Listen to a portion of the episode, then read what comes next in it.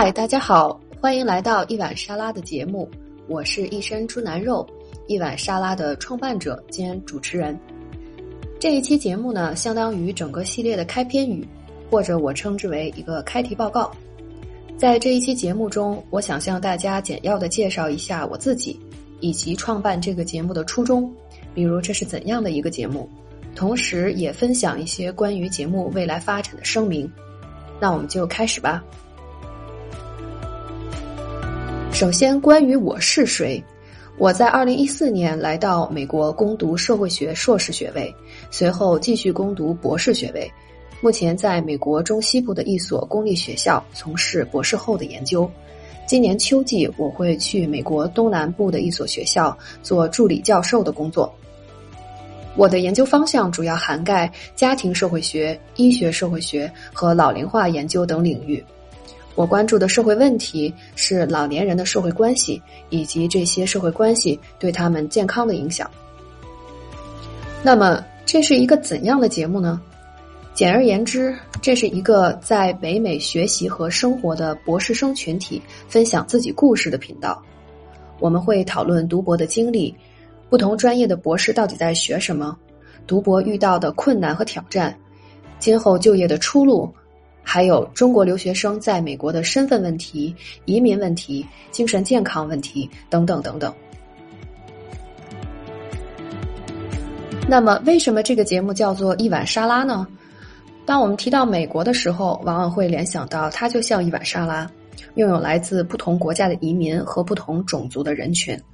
同样，中国留学生群体啊也是这样，他们来自中国不同的地方，来到美国求学和工作。在这个过程中，他们经历了很多文化上的适应和融合，因此这个群体也可以被比喻成一碗沙拉。而我呢，就像这个制作沙拉的人，每一期采访的嘉宾就是为这个节目、为这碗沙拉提供食材。具体来说，我为什么要创办这样的一个节目呢？我大概有四五点的考虑吧。第一点。我希望这个节目能够给那些想来北美读博士的学生提供一些信息，消除信息差的问题。我想提供的这些信息呢，并不是关于如何申请学校或者每个学校需要哪些英语的成绩、文书的要求这些客观的信息，因为这些信息其实可以在网上查到。我相信现在年轻的学生们也都能够自己搜索这些硬性指标的信息。我希望的是通过一些已经在北美读博士的人来分享他们的故事，以一种生动的方式为大家提供更丰富的关于在北美学习和生活的想象和描述。基于我个人的经验来说，在读博之前，我并没有来到过美国，我对美国的学习和生活环境几乎没有什么概念，也走了一些弯路。如果当时我能够了解到有经验的人分享他们的信息，会对我有很大的帮助。所以，我希望这个节目能够提供给大家这样的信息。第二点呢，我希望为正在北美读博士的人们创造一个社区，让大家能够找到共鸣。当听到嘉宾分享他们的故事和面临的困难的时候，我们会感觉到我非常理解他，或者我太有共鸣了，这就会给读博的人心理上很大的支持。因为我相信读博并不是一件很容易的事情。在这个过程中，很多人会面临各种各样的困难，包括来自家庭、来自导师和研究本身的压力。我也听过很多人讲述，在这个过程中他们承受的焦虑和压力，甚至有些人发展出了抑郁症和焦虑症等心理问题。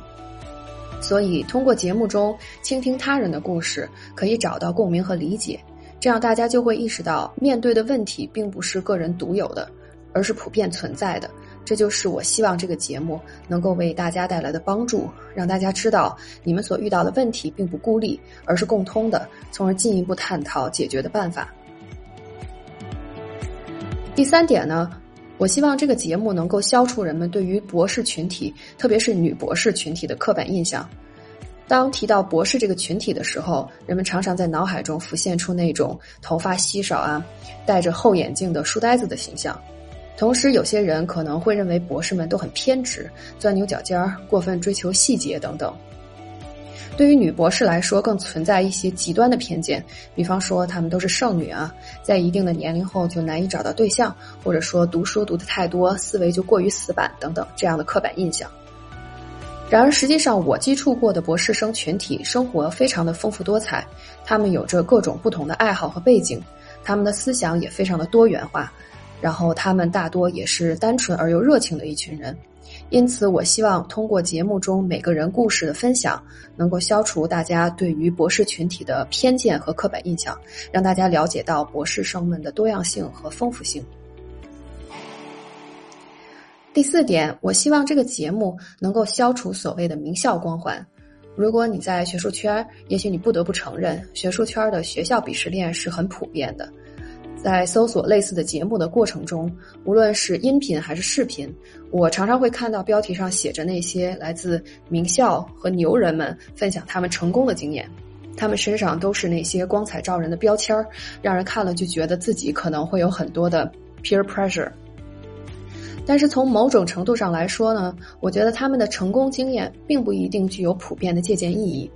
尽管不得不承认，能够进入这样的顶尖学府肯定是需要个人努力的。然而，实际上，啊，美国有很多很多的学校，其中有些学校的名字可能并不为大家所熟知，甚至可能会呃被称为是野鸡大学。但实际上，这些学校也具备很高的教学水平和科研水平，并且在某些专业领域内受到了广泛的认可。在博士生这个群体当中呢，也有很多人取得了很大的成就，在自己的领域有很多的思考和建树，所以我希望这个节目能够消除名校光环带来的这种先入为主的观念。所以在节目中，我会尽量避免提到嘉宾所在学校的具体情况。我希望大家能够关注嘉宾的思想和个人经历，而不是仅仅凭借学校的背景就判断他们的观点是否权威。或者因为某些人来自一个没有听过的学校，就认为他们的经验没有可借鉴之处，所以我的目标是避免受到个人背景或者学校声誉等方面的信息影响，而专注于思想和经验的本身。第五点呢，也是最后一点，呃，同时也是这个节目未来的一个发展目标吧。呃，我想谈谈我在美国这些年间所经历的一些社会变化，包括呃，川普当选总统、疫情爆发、呃，乔治·弗洛伊德事件和呃，BLM 运动、性别、种族、移民之间的种种冲突等等。中国留学生群体在这些事件中有着更加深刻的体会。呃，随着社交媒体的发展，许多人陷入了政治抑郁的困境，甚至每天都会暴露在两个社会的价值冲突之中。所以我经常思考社会科学的价值和作用是什么？我们作为社会科学专业的人，应该承担什么样的社会责任？除了成为一名教师，撰写只有少数人能够理解的学术文章，我们还能够做些什么来鼓励大家思考社会问题，促进社会公平等等？当然，这个目标是非常宏大的。呃，我希望在今后的节目中，将这个目标作为初心。除了采访博士们的生活经历、分享大家的故事以外，我也希望能够制作一些关于特定主题的内容，倾听不同专业人士对于时事问题的看法。呃，采访的人群也不会限制在博士群体，而是更加关注在不同话题下面专家学者的呃经验和意见等等。最后一部分呢，是我想对这个节目做几点声明。首先，我和嘉宾在每期节目中提供的观点和信息都是比较主观的，是基于我们个人经历而形成的。每个人的经历也都是独特的，所以观点也会有着多样化的表达。节目的目标呢是提供多样化的观点，所以希望大家能够以一种包容的心态来倾听，同时也要以批判性的思维来思考嘉宾的观点。第二点呢，是我对自己语言能力的不太自信的地方。有时候我会注意到自己的英文发音不够准确，或者说话有啰嗦、结巴等情况。这也是我第一次创办播客，所以有很多可以提高的地方。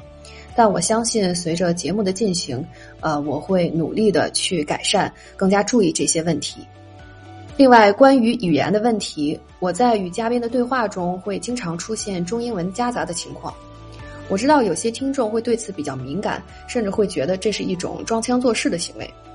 我想特别声明的一点是，我并不认为这是一个问题。而且嘉宾们在分享他们的故事的时候都是非常真诚的。所以，呃，在我们的日常对话中，这样的语言切换是很常见的。我们也并没有觉得有什么不妥之处。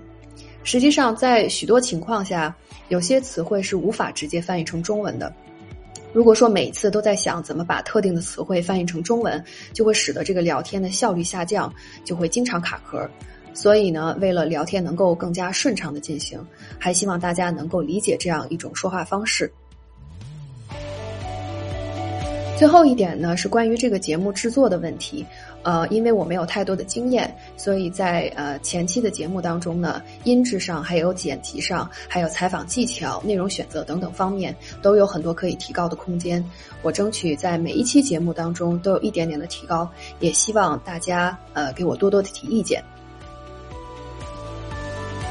那么，以上就是我对这个节目的介绍和声明。非常感谢大家的收听，也欢迎大家点赞、转发、订阅和留言。呃，中文平台呢，目前在喜马拉雅和小宇宙；呃，外网平台目前在苹果的 Podcast、Spotify 和呃 Amazon Music 都会同步的更新。那么这一期的开篇语就到此结束了，感谢大家的收听，拜拜。